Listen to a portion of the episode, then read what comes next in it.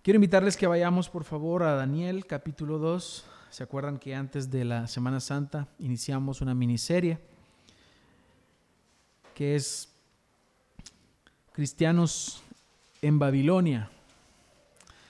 ¿Cómo vive un verdadero hijo de Dios en medio de un mundo que odia a Dios?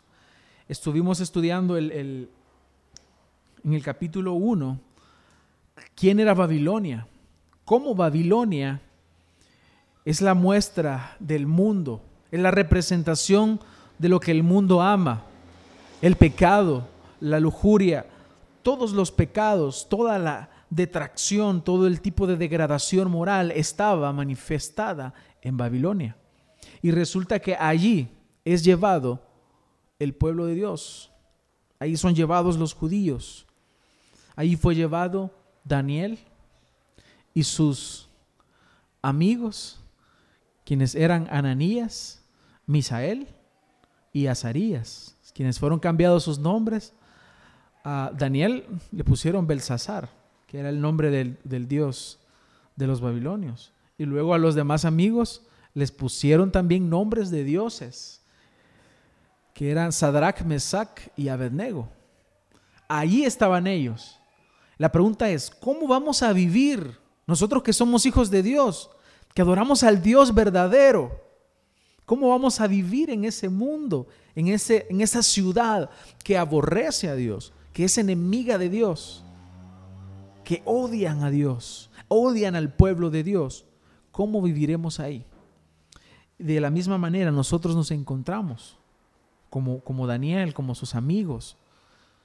De la misma forma nos encontramos en medio de una ciudad y en un mundo que aborrece a Dios. Así que es totalmente válido y provechoso para nuestro espíritu que hoy estudiemos este capítulo y que aprendamos a vivir como Dios quiere que vivamos en este mundo, tomando el ejemplo de estos hombres y específicamente de Daniel.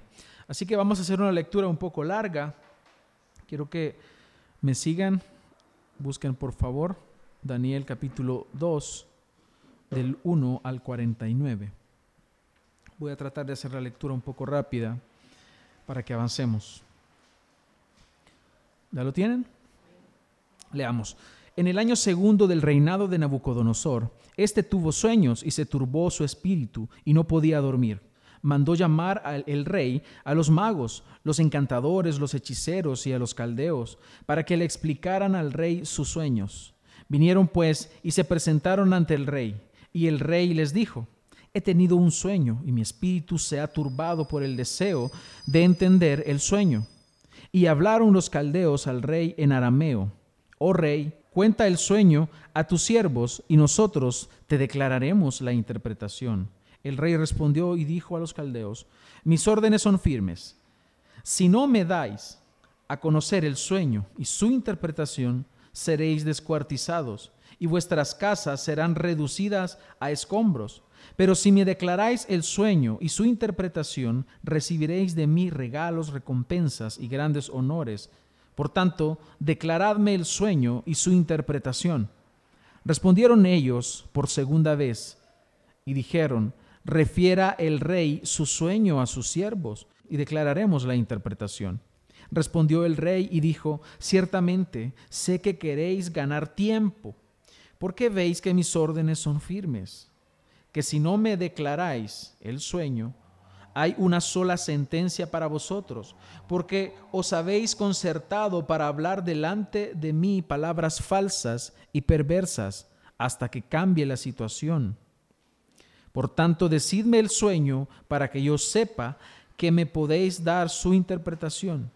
Los caldeos respondieron al rey y dijeron, no hay hombre sobre la tierra que pueda declarar el asunto al rey, puesto que ningún gran rey o gobernante jamás ha pedido cosa semejante a ningún mago, encantador o caldeo. Lo que el rey demanda es difícil y no hay nadie que lo pueda declarar al rey sino los dioses, cuya morada no está entre los hombres. A causa de esto el rey se indignó y se enfureció en gran manera y mandó matar a todos los sabios de Babilonia. Y se publicó el decreto de que mataran a todos los sabios, buscaron también a Daniel y a sus amigos para matarlos. Entonces Daniel habló con discreción y sensatez a Arioc, capitán de la guardia del rey, que había salido para matar a los sabios de Babilonia. Habló y dijo a Arioc, capitán del rey, ¿por qué es tan riguroso el decreto del rey? Entonces Arioc informó a Daniel sobre el asunto. Y Daniel fue a pedirle al rey que le diera tiempo para declarar la interpretación al rey. Entonces Daniel fue a su casa e informó el asunto a sus amigos Ananías, Misael y Azarías, para que pidieran misericordia del Dios del cielo acerca de este misterio, a fin de que no perecieran Daniel y sus amigos con el resto de los sabios de Babilonia. Entonces, el misterio fue revelado a Daniel en una visión de noche. Daniel entonces bendijo al Dios del cielo. Daniel habló y dijo, sea el nombre de Dios bendito por los siglos de los siglos, porque la sabiduría y el poder son de Él. Él es quien cambia los tiempos y las edades, quita reyes y pone reyes, da sabiduría a los sabios y conocimiento a los entendidos. Él es quien revela lo profundo y lo escondido, conoce lo que está en tinieblas y la luz mora con él. A ti, Dios de mis padres, doy yo gracias y alabo, porque me has dado sabiduría y poder, y ahora me has revelado lo que te habíamos pedido, pues el asunto del rey nos has dado a conocer. Después fue Daniel a donde estaba Arioc, a quien el rey había designado para dar muerte a los sabios de Babilonia.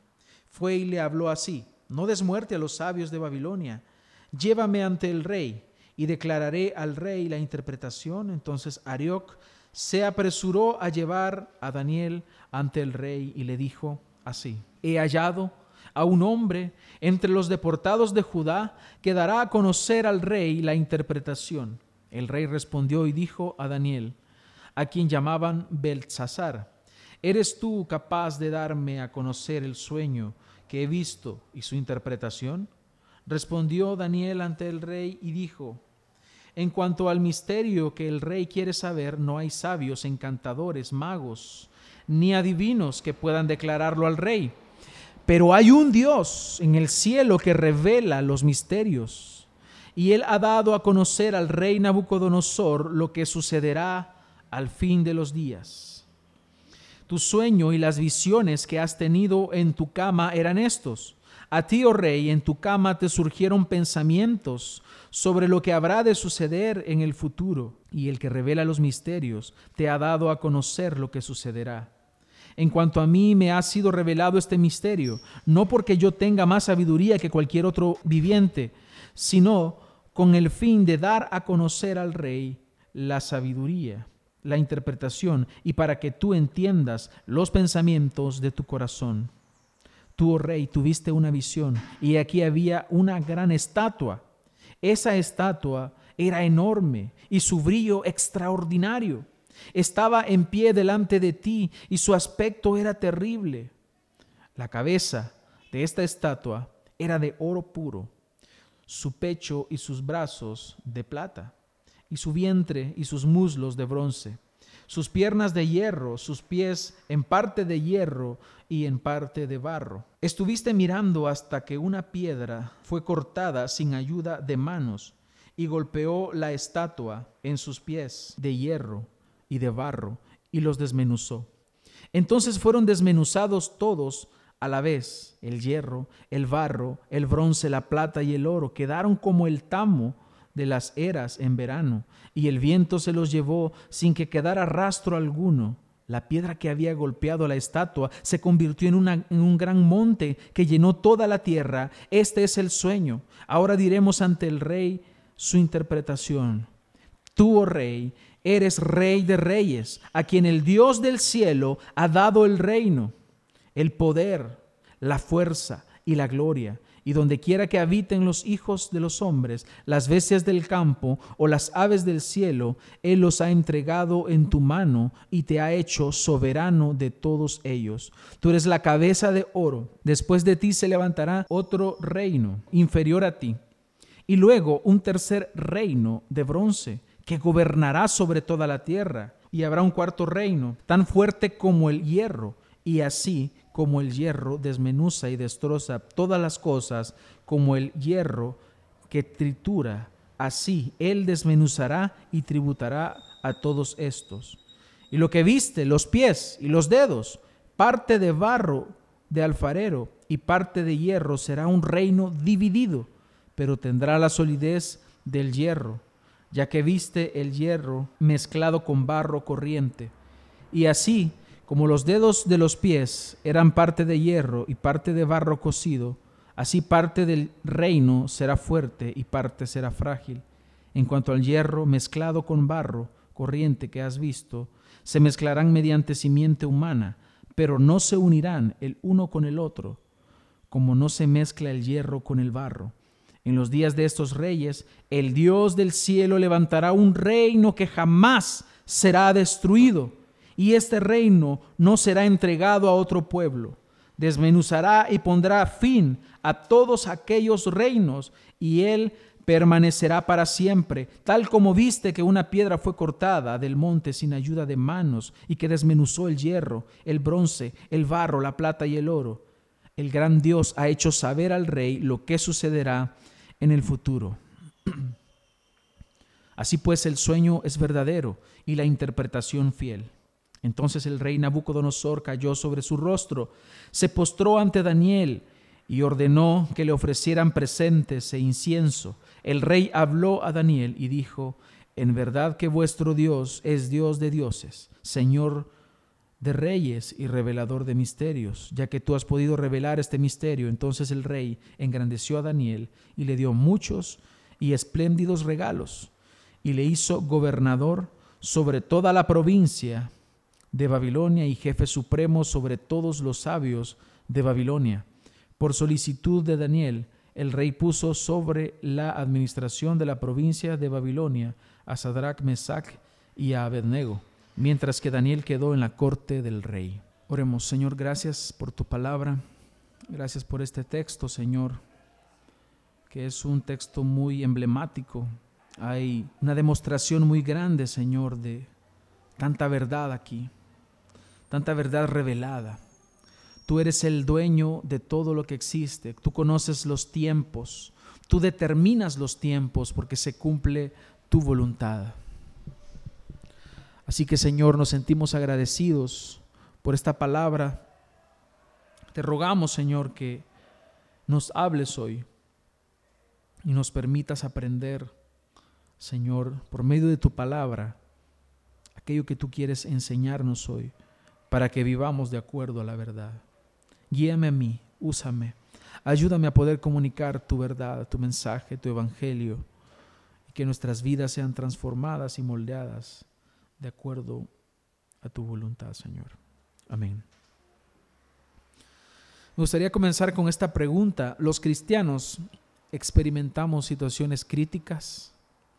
¿Podemos los cristianos vivir crisis? ¿Sí? o no. Lastimosamente el falso evangelio de la prosperidad ha engañado a las mentes débiles de muchos cristianos que no conocen la Biblia, que ignoran la palabra de Dios y les ha hecho creer que si vives crisis, que si vives pobreza, que si vives enfermedades, lo más probable es que no seas hijo de Dios. Ellos utilizan expresiones como yo soy hijo del rey, por lo tanto yo debo de, tener prosperidad material, porque Dios es el dueño del oro y de la plata. Y utilizan esa lógica. ¿Acaso no es Dios tu Padre? Sí, decimos nosotros. Dios es mi Padre. Ah, entonces si Él es tu Padre, tú debes vivir en riqueza. Eso es lo que nos dicen. Y esto ha invadido la mente de las personas.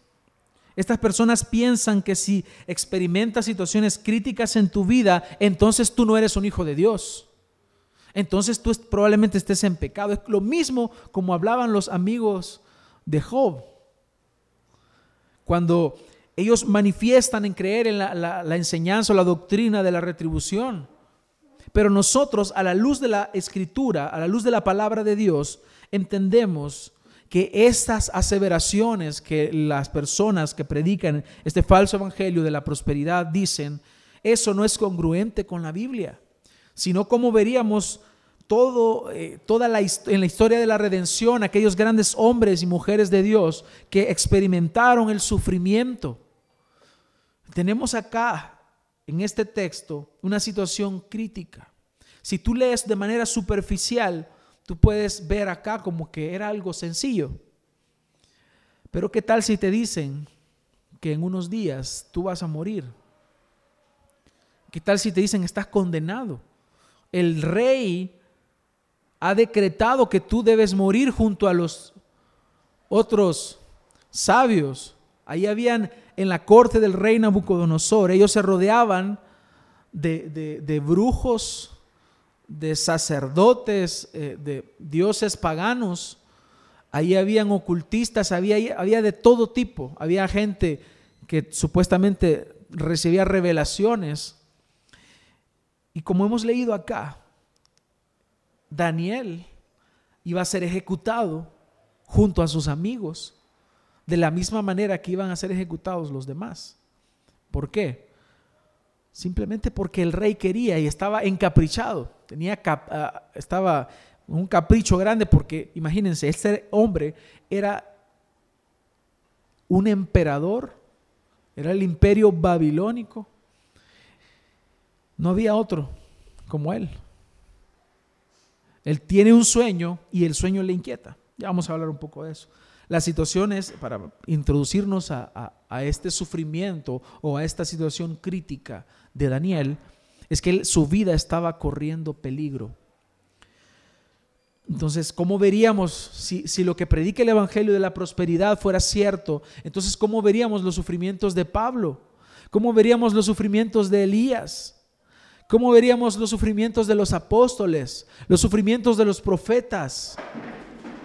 ¿Qué pasaría si el Evangelio de la prosperidad entonces fuera cierto?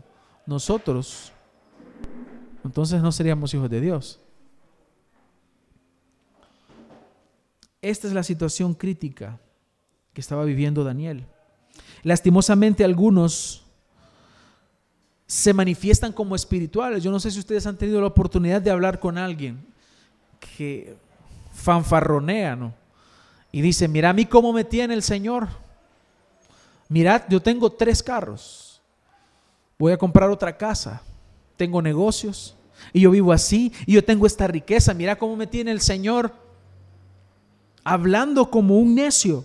Ellos dicen, mira, nosotros sí somos espirituales en nuestra iglesia porque hay prosperidad. Hay muchas personas. Mira, ya tenemos tres mil miembros. Hay dinero ahí. Mira cómo nos ha bendecido el Señor. Por eso es que algunos nos miden a nosotros por medio de, números. Y nos dicen, ustedes quizás son una secta, porque hay pocos. Mira, nosotros tenemos mil, dos mil, tres mil. Y algunos piensan o dan a entender que son muy espirituales porque no tienen problemas. Y es que así debe ser la vida del cristiano, en victoria. Esa era la misma actitud que vivían algunos en Corinto, en la iglesia de Corinto. Ellos estaban, habían sido incentivados por malas enseñanzas que les habían dado, pero Pablo se distancia de ese concepto de cristianismo y les habla acerca de el verdadero cristianismo. Antes de introducirnos a, meternos de lleno al texto, quiero que busques primera de Corintios 4 del 8 al 17. ¿Ya lo tienen? Primera de Corintios 4 del 8 al 17. Dice, ya estáis saciados, ya os habéis hecho ricos, ya habéis llegado a reinar sin necesidad de nosotros. Y ojalá hubierais llegado a reinar para que nosotros reinásemos también con vosotros. Porque pienso que Dios nos ha exhibido a nosotros, los apóstoles, en último lugar, como a sentenciados a muerte, porque hemos llegado a ser un espectáculo para el mundo, tanto para los ángeles como para los hombres. Nosotros somos necios por amor de Cristo, mas vosotros prudentes en Cristo. Nosotros somos débiles, mas vosotros fuertes. Vosotros sois distinguidos, mas nosotros sin honra. Hasta el momento presente pasamos hambre y sed andamos mal vestidos, somos maltratados y no tenemos dónde vivir. Nos agotamos trabajando con nuestras propias manos. Cuando nos ultrajan, bendecimos. Cuando somos perseguidos, lo soportamos. Cuando nos difaman, tratamos de reconciliar. Hemos llegado a ser hasta ahora la escoria del mundo, el desecho de todo. No escribo esto para avergonzaros, sino para amonestaros como a hijos míos amados, porque aunque tengáis innumerables maestros en Cristo, sin embargo, no tenéis muchos padres, pues en Cristo Jesús yo os engendré por medio del Evangelio, por tanto os exhorto, sed imitadores míos. Por esta razón os he enviado a Timoteo, que es mi hijo amado y fiel en el Señor, y él os recordará mis caminos los caminos en Cristo, tal como enseñó, enseño en todas partes. El triunfo del cristiano, hermanos, según lo que vemos acá, que el apóstol Pablo nos habla, no está en no tener aflicciones. El triunfo del cristiano no es no padecer enfermedades. El triunfo del cristiano no es no sufrir. Por eso el tema, el título de este sermón es confiar, cómo confiar en Dios en situaciones de crisis. Mientras estamos en este mundo que nos predica o que nos enseña o trata de inculcarnos todo este tipo de pensamientos o filosofías de que tú no debes de sufrir. Por eso la, la secta, creo que ya cambió de nombre, pero se llamaba Pare de Sufrir algunos falsos maestros todavía predican y dicen, ven a Cristo y todos tus problemas se acabarán. Aquel canto bien famoso, si el mundo en vez de rosas te despinas, el Señor en rosas todas cambiará. Pero el, el Señor dijo, en el mundo tendréis aflicciones. Estamos en este mundo y de este mundo obtendremos aflicciones. Ahora, les decía, la victoria del cristiano no es no tener aflicciones. El triunfo del cristiano, el triunfo del Hijo de Dios, es manifestar a Cristo mientras padeces. Mostrar a Cristo mientras padeces. Si no me crees, vamos a 2 Corintios 4, 7. Y dice el apóstol Pablo, pero tenemos este tesoro en vasos de barro, para que la extraordinaria grandeza del poder sea de Dios y no de nosotros. Mire lo que dice el versículo 8. Afligidos en todo, pero no agobiados. Perplejos, pero no desesperados. Perseguidos, pero no abandonados. Derribados, pero no destruidos. Llevando siempre en el cuerpo por todas partes la muerte de Jesús, para que también la vida de Jesús se manifieste en nuestro cuerpo. Porque nosotros que vivimos constantemente estamos siendo entregados a muerte por causa de Jesús, para que también la vida de Jesús se manifieste en nuestro cuerpo mortal. Es ahí donde entendemos que para el cristiano el sufrimiento tiene un propósito divino. La prueba produce paciencia. Es decir, que nosotros mientras estamos en este cuerpo mortal y recibamos todas las adversidades con las cuales nos encontramos en la vida, el propósito para el cristiano en ese momento de crisis es manifestar en esta vida, en este cuerpo de muerte, manifestar la vida de Cristo. Sed imitadores de mí como yo soy imitador de Cristo, dice Pablo. Entonces el sufrimiento para nosotros, hermanos, tiene un propósito divino, un propósito de mostrar a Cristo. Y es ahí donde está la victoria del cristiano en este mundo. Entonces estamos estudiando algunos pasajes de Daniel y Dios nos está hablando mediante este joven que nos muestra cómo se debe vivir la vida de un hijo de Dios en medio de Babilonia. Tú estás en Babilonia. Babilonia es el mundo. Babilonia es enemiga de Dios. En Apocalipsis se le llama la gran ramera. Y aunque hay ciertos aspectos que se estudian en escatología, nosotros vemos a Babilonia acá, eh, en, lo que estamos estudiando, como ese lugar hostil para el cristiano. Es aquí donde estamos. El mundo no te ama a ti. El mundo te aborrece. El mundo aborrece a los cristianos. El mundo aborrecerá y despreciará a todo aquel que ame a Dios y su palabra. Es ahí donde estaban viviendo estos jóvenes. Por eso es que podemos aprender de ellos, porque ellos vivieron una vida agradable a Dios en medio de un pueblo hostil. Daniel experimentó situaciones de crisis. La primera fue haber sido llevado cautivo a un país de donde él no era. Y aquí en Daniel 2 tenemos una de estas situaciones críticas, estando él en Babilonia, en el capítulo 6 hay otra. Pero veamos parte de esta crisis y quiero que veamos el contexto de esta crisis o situación difícil que estaba viviendo Daniel y sus amigos. Era el segundo año del rey Nabucodonosor las cosas parecen que no estaban tan bien a pesar de que este hombre era el más poderoso de la tierra, el gran rey Nabucodonosor. Él se sentía preocupado, él estaba perturbado y preocupado por un sueño que había tenido y que del cual él no sabía la interpretación. Acordémonos que Dios en los tiempos pasados, como nos dice Hebreos, Dios habiendo hablado en otro tiempo de diversas formas a los padres, dice por los profetas, hoy nos habla a través del Hijo, Dios utilizó diferentes formas para comunicarse con el hombre.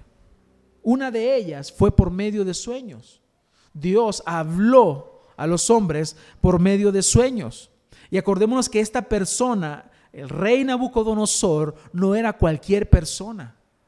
Era el máximo gobernante del mundo en ese tiempo. Era el gran imperio babilónico, el cual estaba liderando este hombre. Entonces, un sueño así obviamente le iba a perturbar. Y él se había perturbado por este sueño. Y se genera luego de esto una situación en la cual él quiere que todo su, su gabinete, sus oficiales, sus sabios, sus brujos, sus eh, ocultistas, sus sacerdotes, los caldeos, que se le llaman ahí también. Él quería que ellos le interpretaran el sueño, pero no solamente eso, sino que él, él dice, o sea, él estaba depositando su confianza en ellos. Y él dice, para que yo vea si esto es cierto, si la interpretación que ustedes me van a dar es cierta, es verídica, entonces la prueba es que me digan el sueño y lo interpreten. Bien fácil, ¿verdad? Díganme el sueño y también interprétenlo. Obviamente, es imposible. Es imposible. Y esto, ¿se acuerdan ustedes? Hay muchas cosas que, de, las, de lo que hizo Moisés eh, antes de liberar a, a Israel de Egipto. Había muchas cosas que los que estaban ahí los brujos y sacerdotes de Egipto las podían imitar, las podían hacer. Pero esto, ¿cómo podían ellos eso, hacer eso? Si era Dios quien le había dado ese sueño a este hombre. Era Dios mismo, lo vemos, lo vemos en un texto, en un versículo. Entonces se crea una tensión entre él y sus consejeros. Y él, al darse cuenta de que ellos llegan y le dicen, nosotros no podemos, necesitamos que mejor nos lo digas y nosotros lo vamos a interpretar, se enoja, se enfurece y decreta que todos ellos, todos los sabios, todos los consejeros de él, todos estos sacerdotes, agoreros, debían morir. Y entre ellos estaba Daniel. Entonces, a, raíz de este sueño, este hombre no podía dormir. Este hombre lo tenía todo. Era el dueño del mundo, aparentemente. Era rico. Tenía poder. Pero ni siquiera podía dormir.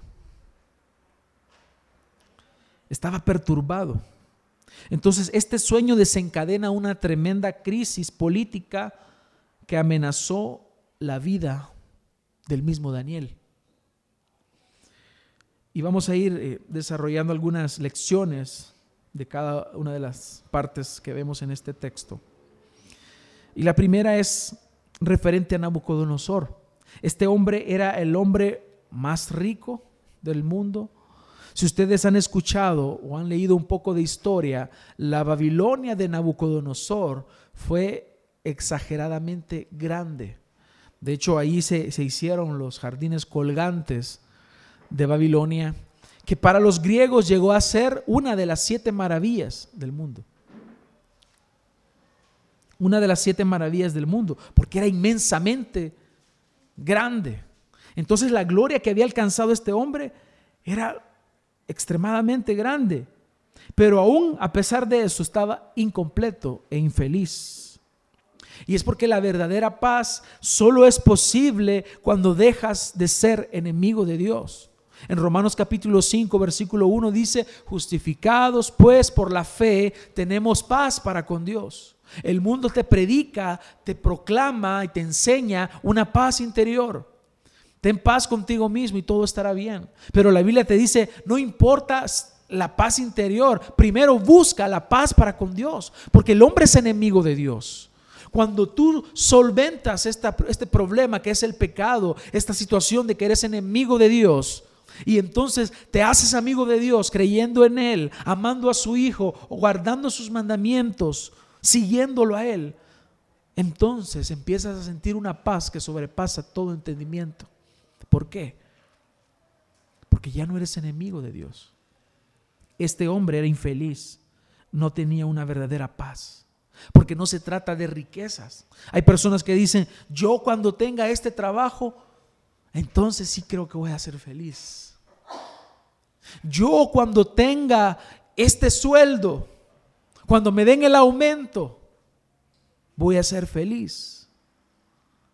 Yo cuando me case, cuando me case con esta chica, que con ella voy a ser muy feliz. Cuando logre esto y lo otro.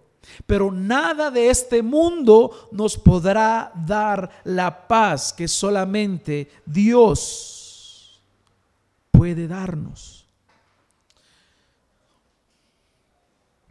El gran rey Nabucodonosor, que había atormentado al pueblo de Dios, ahora Dios lo estaba atormentando con un sueño. Decía Matthew Henry. Hermanos, nuestra vida cristiana, nuestra vida espiritual, no nos aleja de la realidad del mundo en que vivimos. Sabes, en el mundo hay personas turbadas. En el mundo hay personas que no pueden ni siquiera dormir. En el mundo hay personas desesperadas, vacías, hambrientas, confundidas, en busca de una respuesta. personas que aparentemente lo tienen todo. Y tú eres aquel que les puede dar la respuesta.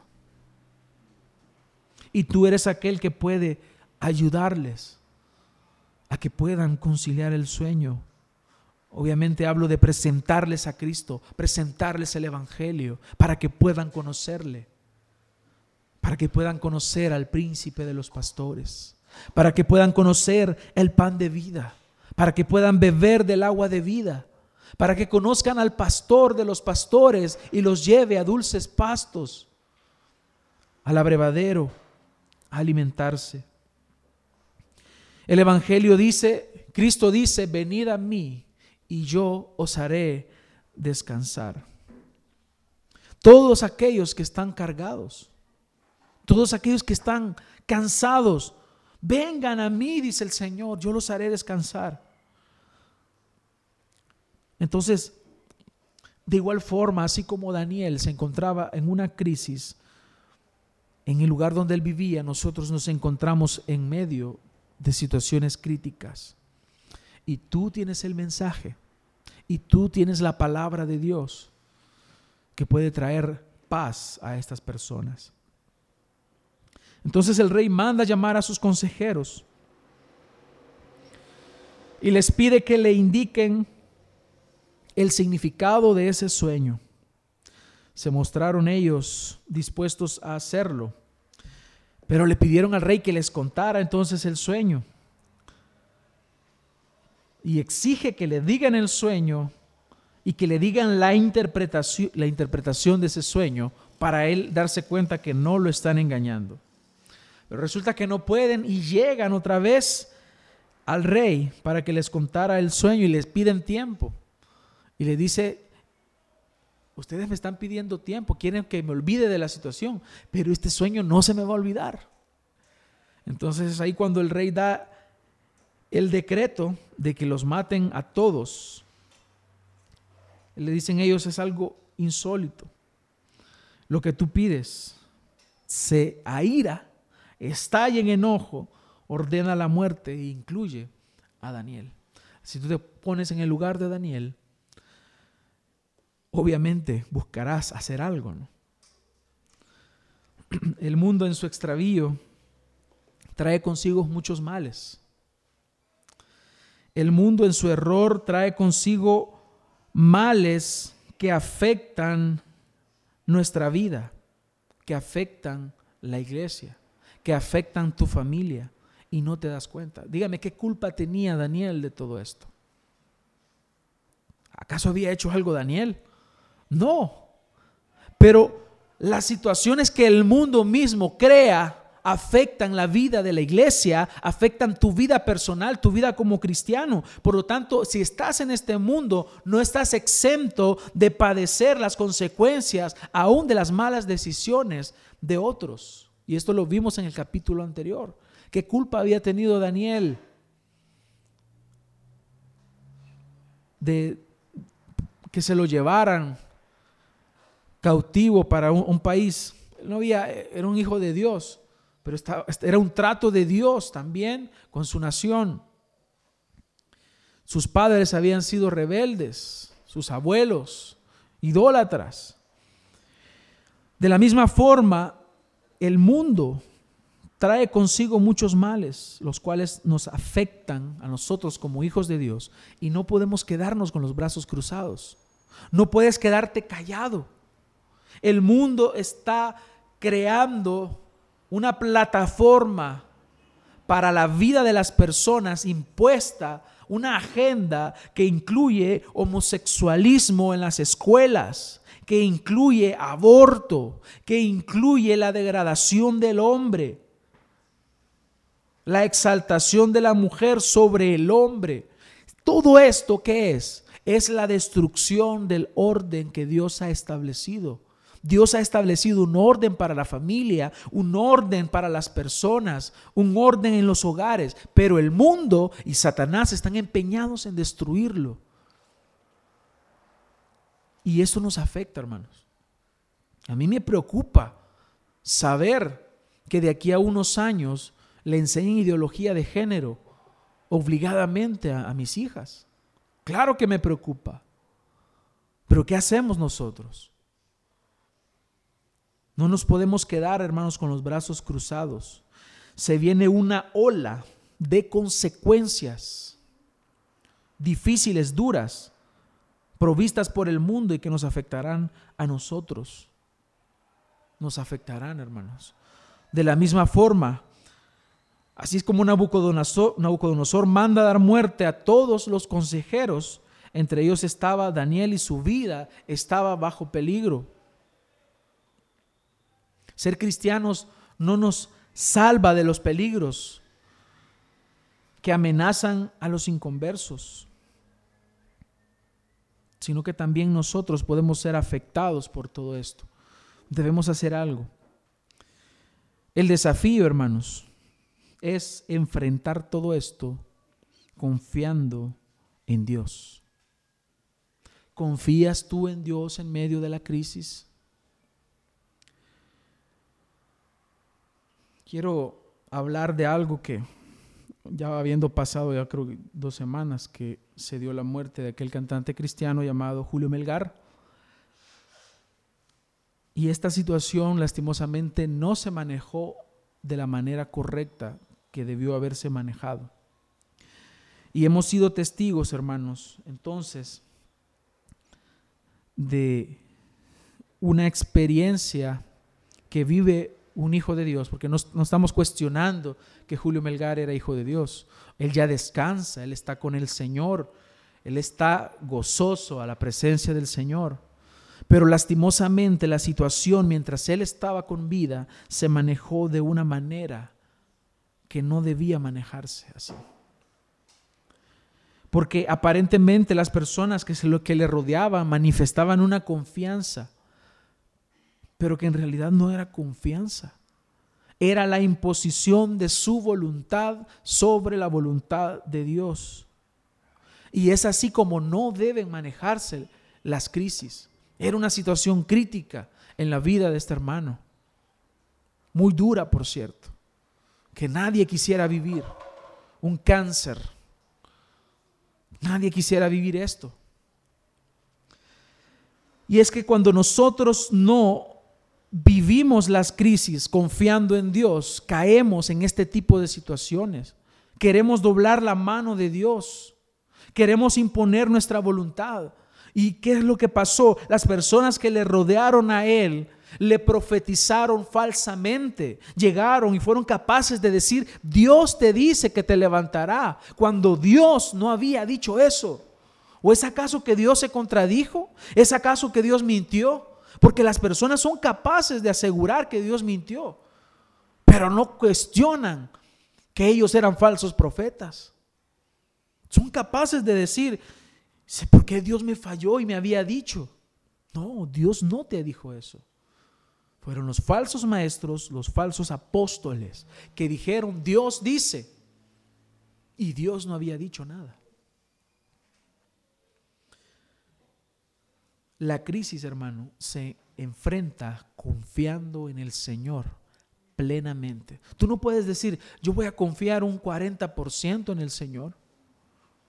No puedes decir eso. O confías en Dios o no confías. O te sometes al reino de Dios o te sometes al reino, tu propio reino o al reino de las tinieblas. Pero debes someterte a Dios plenamente. Confiar en Él es como cuando un paracaidista se tira del avión. Él va confiando de que el paracaídas se va a abrir. Así es como debemos confiar en el Señor, sin importar lo que Él diga, lo que Él haya determinado para nosotros. Porque sabemos que la voluntad de Él siempre se va a cumplir y su voluntad es buena, agradable y perfecta claro y perfecta para Él. En ocasiones no será agradable para nosotros la voluntad de Dios, pero para Él sí. Así que lo que más importa es agradarle a Él. Ante la crisis, confía en el Señor.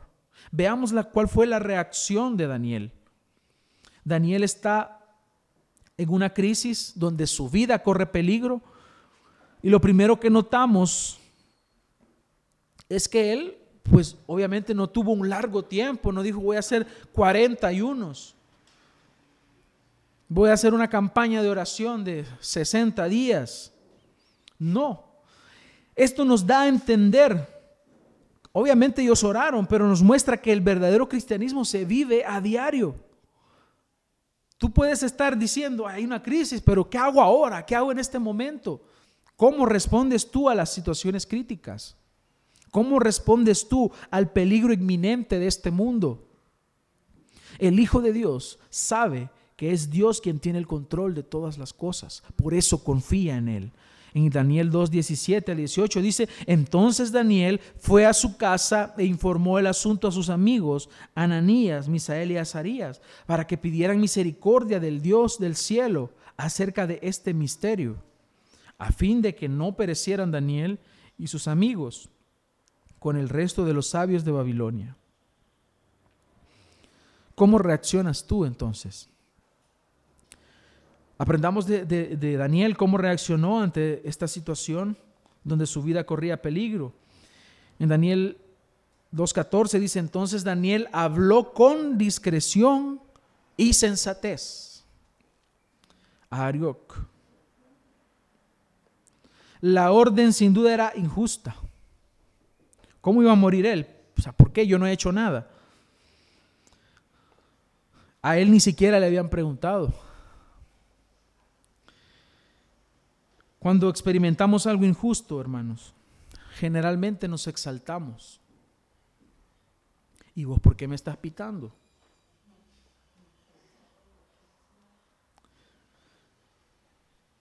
¿Y por qué al otro le subieron el sueldo y a mí no? Y nos vamos enojados a hablar con el jefe. Nos exaltamos y vamos dando gritos cuando hay desacuerdos adentro del hogar y se levanta la voz. Una reacción inapropiada. Ante la crisis, el Hijo de Dios reacciona con sabiduría y prudencia. Es la única forma. Él no reaccionó así gritando. Bueno, rey, ¿vos por qué me vas a matar a mí? Él habló con sabiduría y prudencia. Habló con aquel hombre que lo iba a matar, Arioc. Él era el que estaba, él, era el encargado de realizar las ejecuciones. Entonces, él habló con este hombre y le pregunta acerca del asunto. Y le dice, ¿por qué es que este apresuramiento, qué sucede? Él explica en el versículo 16 que encontramos vemos la calma de Daniel.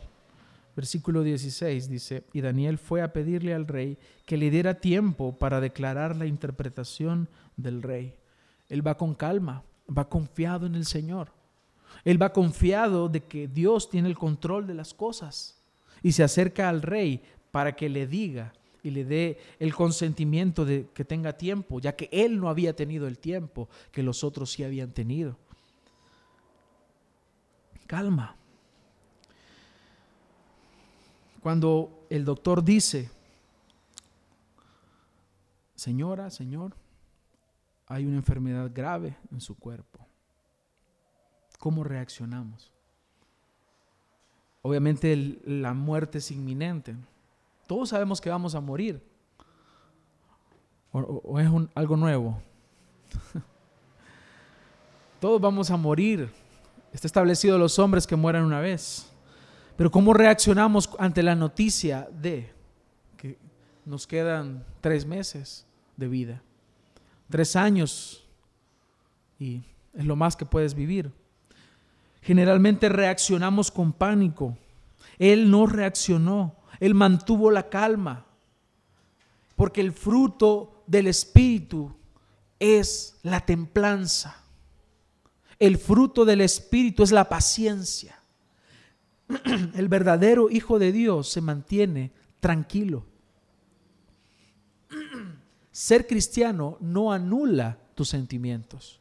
Tú puedes sentirte afligido en un determinado momento, pero esa aflicción no debe controlarte porque tú eres un hijo de Dios y como hijo de Dios tú tienes templanza. Entonces, él mantuvo la calma, pide la audiencia del rey, entra a la presencia del rey con una gran tranquilidad. Y le dice que le diera tiempo para declarar la interpretación al rey. Este, hermanos, es algo digno de imitar y nosotros debemos llevarlo a nuestra vida hoy. Ante las aflicciones, tengamos calma. Y Daniel, si tú vas a Daniel 11:32, te das cuenta por qué él actúa así. Porque él conoce a su Dios. Él conoce quién es el Dios al que él sirve. Dice Daniel 11:32, con halagos hará apostatar a los que obran inicuamente hacia el pacto, mas el pueblo que conoce a su Dios se mostrará fuerte y actuará. ¿Conoces al Dios verdadero? ¿Conoces al Dios que dices que adoras? Entonces Él va con toda tranquilidad porque Él conoce a su Dios y Él se muestra fuerte y actúa. Esto no, aquí no estamos hablando de nada más que sino del hecho de que si conocemos al Dios descansamos en Él y somos fuertes porque Él es fuerte. Somos personas que actúan y hacen algo porque Dios es el que finalmente da la victoria a sus hijos. Exponemos el Evangelio, predicamos la palabra, enseñamos a otros, oramos por otro, por la fe que tenemos en nuestro Dios, quien es poderoso para salvar. Porque es necesario que el, que se acerca a Dios crea que le hay, crea en Él. ¿Crees tú en Dios? Creer en Dios no significa que siempre se hará lo que yo digo. En ocasiones oraremos por un enfermo y el enfermo se va a morir. En ocasiones sanará. En ocasiones pediremos al Señor por, porque, nos, porque mejoremos nuestra situación económica y no va a resultar. En ocasiones sí se llevará a cabo, pero finalmente se trata de nuestro Dios y de su voluntad para nuestra vida y es de aceptarla con calma, como este joven lo estaba haciendo. Aquí también vemos confianza. Cuando él entra a la presencia del rey, él no se puso a criticar al rey o a cuestionar la orden del rey. ¿Por qué me pasa esto, Señor, si yo como te ofrendo? ¿Por qué sucede esto otro? ¿Por qué me enfermo? ¿Por qué mi mamá se enferma? ¿Por qué el país está así? ¿Por qué subió la gasolina? ¿Por qué hay tanta muerte? ¿Qué estamos haciendo? Es la pregunta. Este hombre tenía confianza, confianza en su Dios. Simplemente llega a pedir un poco más de tiempo. ¿Cómo sabía él que podía hacer lo que hizo? Él estaba confiando en su Dios. Él no dijo, él no lo decretó, vemos aquí decretando. Él confió en el Señor. Fueron a orar, fueron a pedir misericordia. ¿Y sabes qué? El Señor quiso. Y es ahí cuando la oración del justo puede mucho. La oración eficaz del justo puede mucho, en Santiago lo leemos. ¿Por qué? No es que si orás se va a cumplir lo que tú digas, no. Será eficaz cuando ores en la voluntad de Dios. Cuando tú ores en lo que Dios dice, entonces tu oración será eficaz. Y puedes venir a Él con toda confianza. Era evidente que este joven confiaba en su Dios era evidente que él creía en el Dios que lo había librado hasta ese momento de la muerte, el Dios que lo había ayudado antes. Él confiaba que podía hacerlo de nuevo.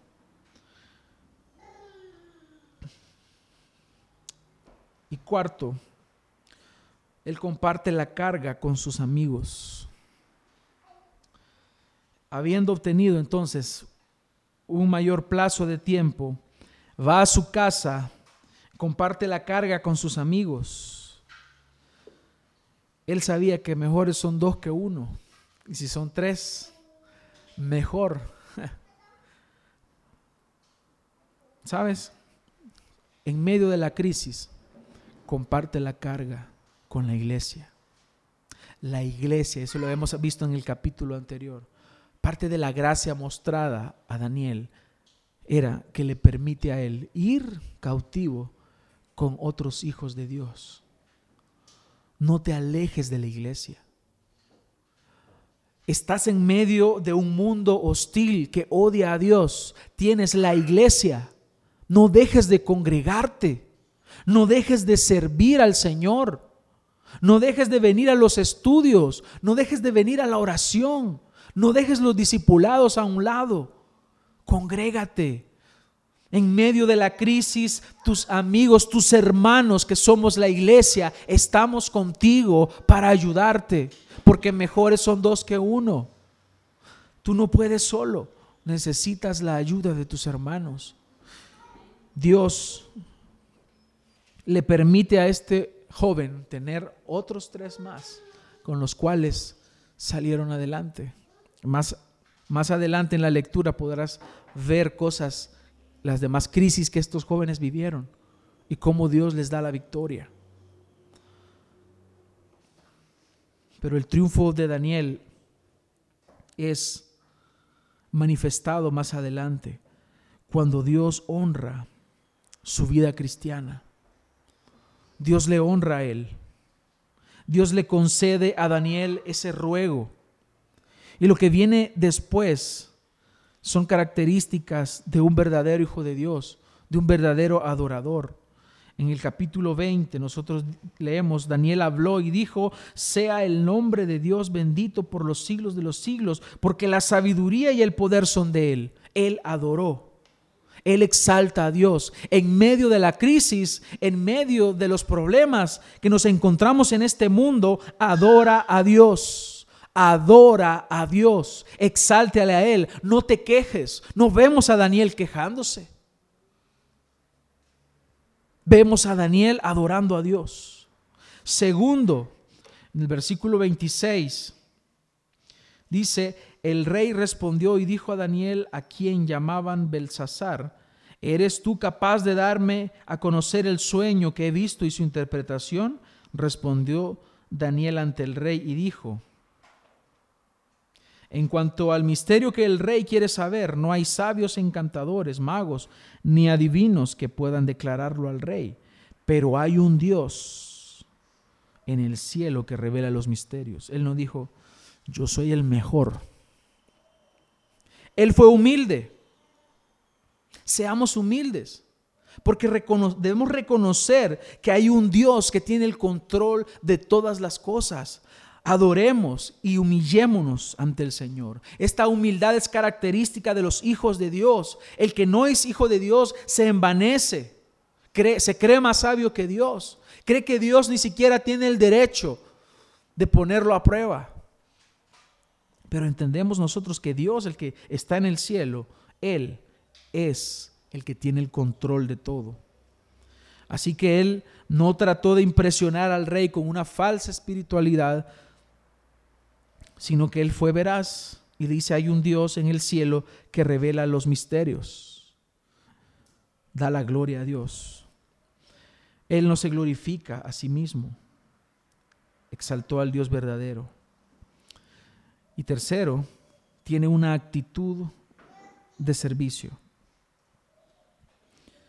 En el versículo 30 dice, en cuanto a mí, me ha sido revelado este misterio, no porque yo tenga más sabiduría que cualquier otro viviente, sino con el fin de dar a conocer al rey la interpretación y para que tú entiendas los pensamientos de tu corazón. Sin duda alguna, Dios trató mucho con este rey. Lo veremos más adelante. No hablaré de la interpretación. la interpretación es simplemente que su reino iba a terminar que vendrían otros reinos después de él.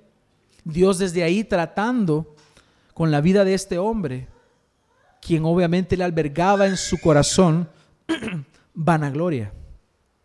Y lo vamos a ver más adelante. Pero Daniel tiene una actitud de servicio para con Nabucodonosor y él obviamente había hecho mal con Judá. Este rey fue el que saqueó y conquistó Jerusalén, saqueó el templo, deshonró a Dios, se llevó los vasos, las, todo lo que estaba dentro del templo, se lo trajo, pero a pesar de ello, él estuvo dispuesto a servir. Hablábamos el día viernes en el discipulado de hombres acerca del servicio que debemos dar al mundo, que es eh, necesario. Debemos ayudar en todo lo que podamos. Primeramente a los de la iglesia, primeramente a los de casa. Y segundo, mientras tengamos las posibilidades de hacerlo, podamos ayudar al mundo.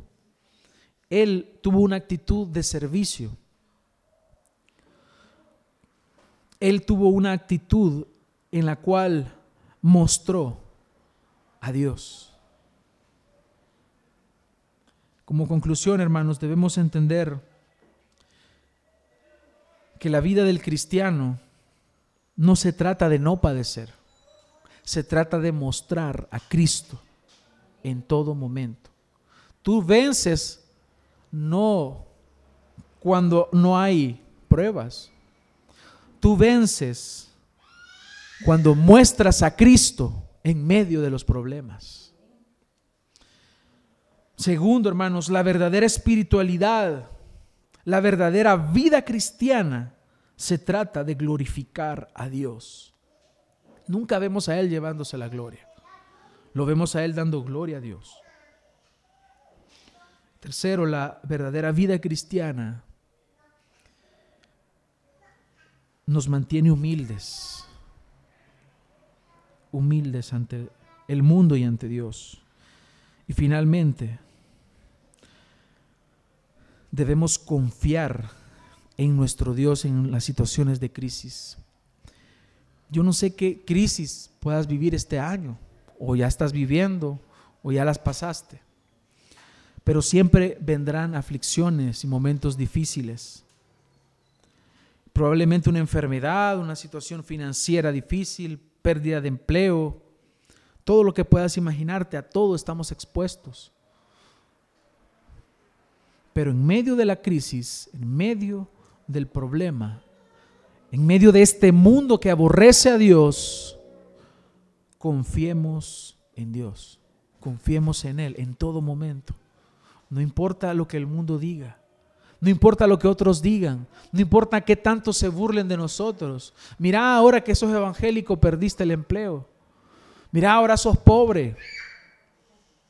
Mira te están embargando. Mira andas con muletas porque sos cristiano. En medio de todo eso, confía en el Señor. Confía en Dios en medio de situaciones de crisis. Amén.